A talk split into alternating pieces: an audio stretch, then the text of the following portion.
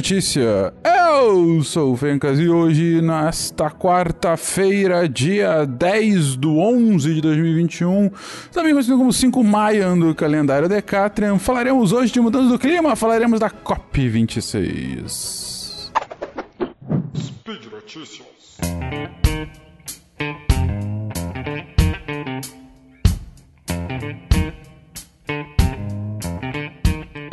Queridos, como vocês devem estar acompanhando nesses últimos dias, a gente está envolto a mais uma discussão global para a tentativa de redução de emissão de gás de efeito estufa, a fim de que nós conseguimos alcançar a meta de aumento máximo de um grau e meio de temperatura global baseado em níveis pré-industriais. Sim, é uma frase gigantesca, mas essa é a meta. Essa é a meta, principalmente desde o Acordo de, de Paris há alguns anos atrás, que foi referendado já na COP26, que o, a meta global tem que ser de fato até um grau e meio. Antes era até dois graus, mas muitos países já estão assim, não, tem que ser um grau e meio, senão o negócio vai ficar complicado.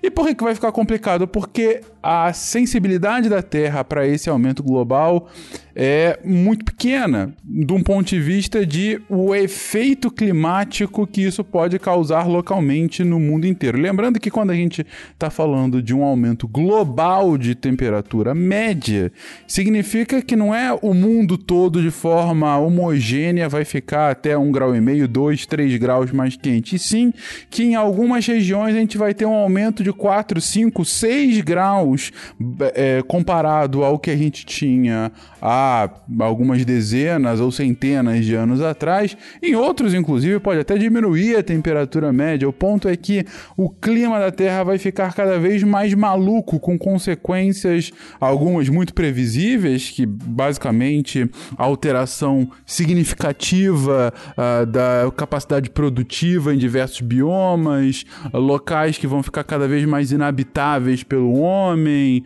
locais que vão ficar mais atrativos para mosquitos, aí a, a, o aumento de, de, de, doenças hoje só é, localizadas em regiões mais tropicais vão para regiões temperadas e outras consequências absolutamente imprevisíveis dependendo do grau de aumento da temperatura média global, principalmente por conta de um efeito cíclico uh, muito danoso que a gente já comentou em outros sidecasts, já comentei em outros speed notícias, que é o degelo do permafrost, que é aquele gelo que fica que nunca é, descongela, né? Que nunca descongelava nos últimos centenas de milhares de anos, é, que fica principalmente no, nos polos da Terra e nos altos de, de, de grandes montanhas, né? Com o degelo dessas dessas capas de gelo, a gente vai ter uma liberação ainda maior de matéria orgânica e a partir dessa liberação de matéria orgânica tem mais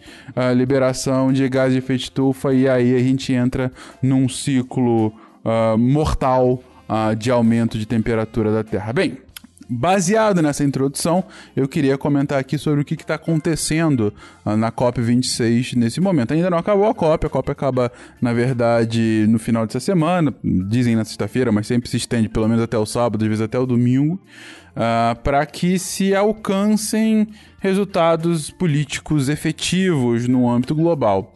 Por que, que é sempre difícil ter um resultado efetivo? A gente lembra porque a COP, ela, dentro do âmbito do do acordo quadro do, do clima, né, do acordo da, da UNFCCC, ela precisa necessariamente que haja consenso entre os países, ou seja, nenhum país pode discordar do texto final da, da conferência. Né? O país pode se abster, mas não pode votar contra uh, o texto. Então é claro que para você chegar num ponto de consenso entre uh, 200 países virtualmente é algo extremamente complexo, extremamente complicado de se atingir. Bem, uh, nessa COP a gente teve algumas surpresas. Uma das maiores surpresas foi o próprio Brasil, porque o Brasil Bom, o governo atual brasileiro sempre foi absolutamente contrário a qualquer negociação nesse tipo. Minto.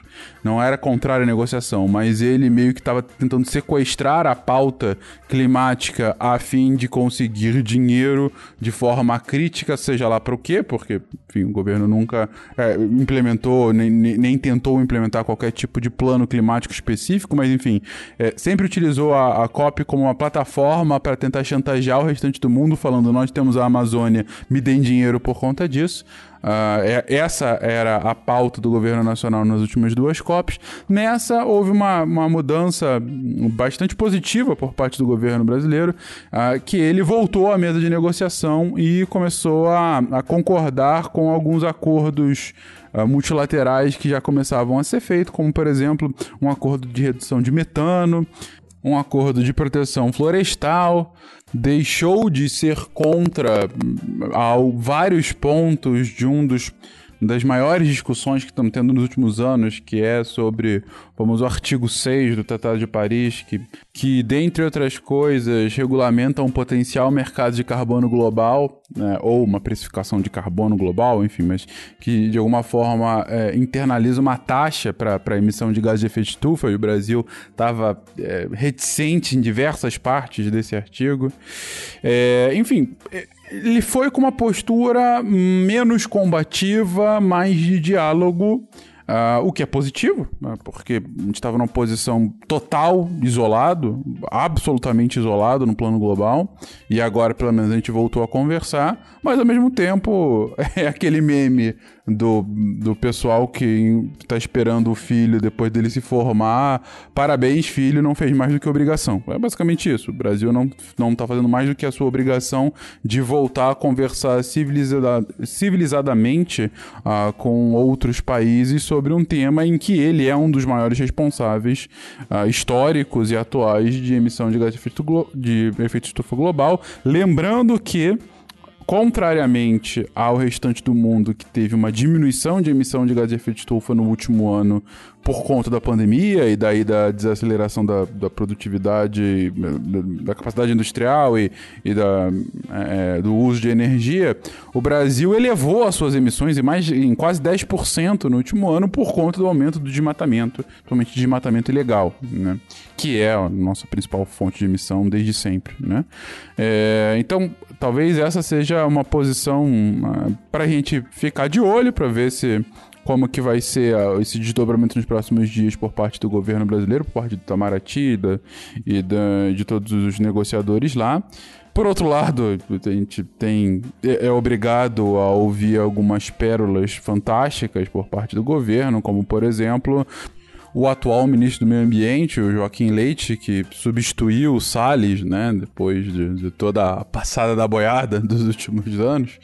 É, ele soltou hoje cedo que onde existe muita floresta, existe muita pobreza. Então tá aqui cobrando que os países ricos abram o cofre para garantir o financiamento a países emergentes. Sem falar, claro, do desmatamento do Brasil, que não tem nenhum tipo de relação causal com diminuição de pobreza, porque a, o desmatamento está crescendo e a pobreza também está crescendo no país. Ou seja, uh, uh, nem aqui no Brasil essa fala tosca dele faz qualquer sentido, mas enfim, é, a gente tem coisas que a gente somente é obrigado a ouvir.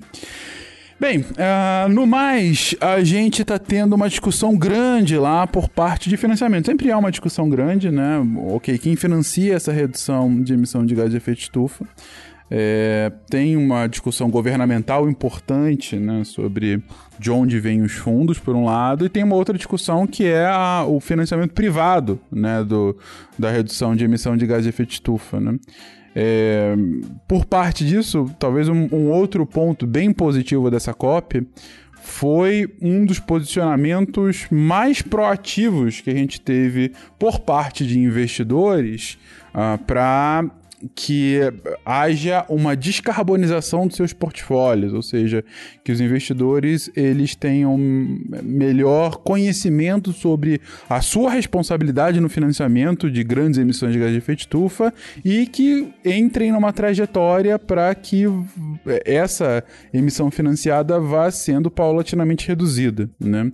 É, isso em si não soluciona nada, é, somente essa, essa ação, e também isso não é algo para todos os investidores globais, mas é, talvez esse tenha sido o posicionamento mais assertivo que a gente já tenha ouvido de investidores e gente boa e grande é, fez essa, é, essas, essas, promessas públicas né, de descarbonização paulatina, inclusive vários investidores nacionais. Essa talvez a grande mudança aqui para o Brasil é que a gente nunca tinha visto esse posicionamento tão proativo de investidores nacionais nessa direção. E a gente teve mais de 30 gestores de ativos nacionais que é, é se posicionaram de forma assertiva nesse ponto. Enfim, Uh, não é uma solução, não é uma bala de prata para solucionar o problema, mas é uma solução super importante se a gente está lidando aí com quem financia uma economia de carbono alto, é, a partir do momento que eles estão falando que vão des tentar descarbonizar essa economia, você tem uma consequência potencialmente positiva. A ver, claro, se isso se concretiza. E a ver também se o próprio posicionamento brasileiro se concretiza, né? Se não é só um discurso, se não é só retórica e se de alguma forma isso vai estar tá atrelado a alguma ação governamental assertiva é, de redução de emissão de gás de efeito de estufa. Lembrando que se o Brasil não tiver nenhum tipo de controle maior para diminuição de desmatamento e fica absolutamente um discurso vazio aqui, enfim, não, não leva a nada, sem, sem um controle de desmatamento legal e ilegal aqui no Brasil, a gente vai continuar sendo um dos vilões, um dos grandes emissores de gás de efeito estufa, por mais que o discurso oficial do governo seja que o Brasil quase que não contribui para isso, o que é uma grande mentira. Bem, um, eu acho que eu vou ficando por aqui. Tem algumas outras coisas que estão acontecendo, mas também a gente está muito cedo para tirar conclusões. Como eu disse, agora a gente está entrando na reta final. Eu quis só passar um panorama do que está acontecendo e principalmente a posição do Brasil nessa discussão inteira.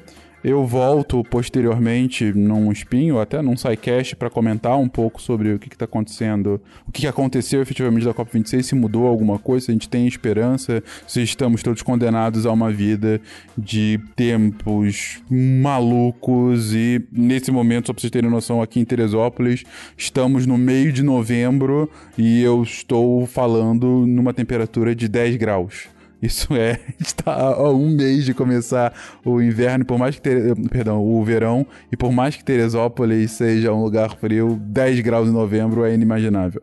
Enfim, é talvez esse seja o nosso futuro, ou talvez tenhamos esperança de pelo menos mitigar um pouquinho esse impacto. Nessa mensagem com muita esperança para vocês, eu me despeço. Digo a vocês, se vocês gostam do Spin de Notícias, considerem apoiar o SciCast a partir do nosso patronato e fique ligado para mais ciência, mais divulgação nos próximos dias. Um beijo para todo mundo. Se você quiser falar conosco, contato@scicast.com.br. Um beijo e até amanhã. Tchau, tchau.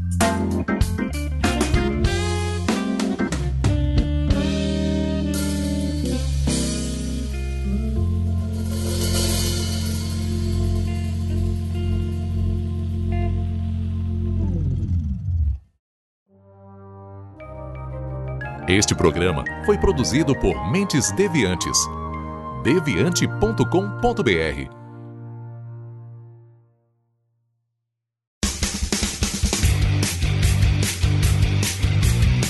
Cortes, edição de podcast.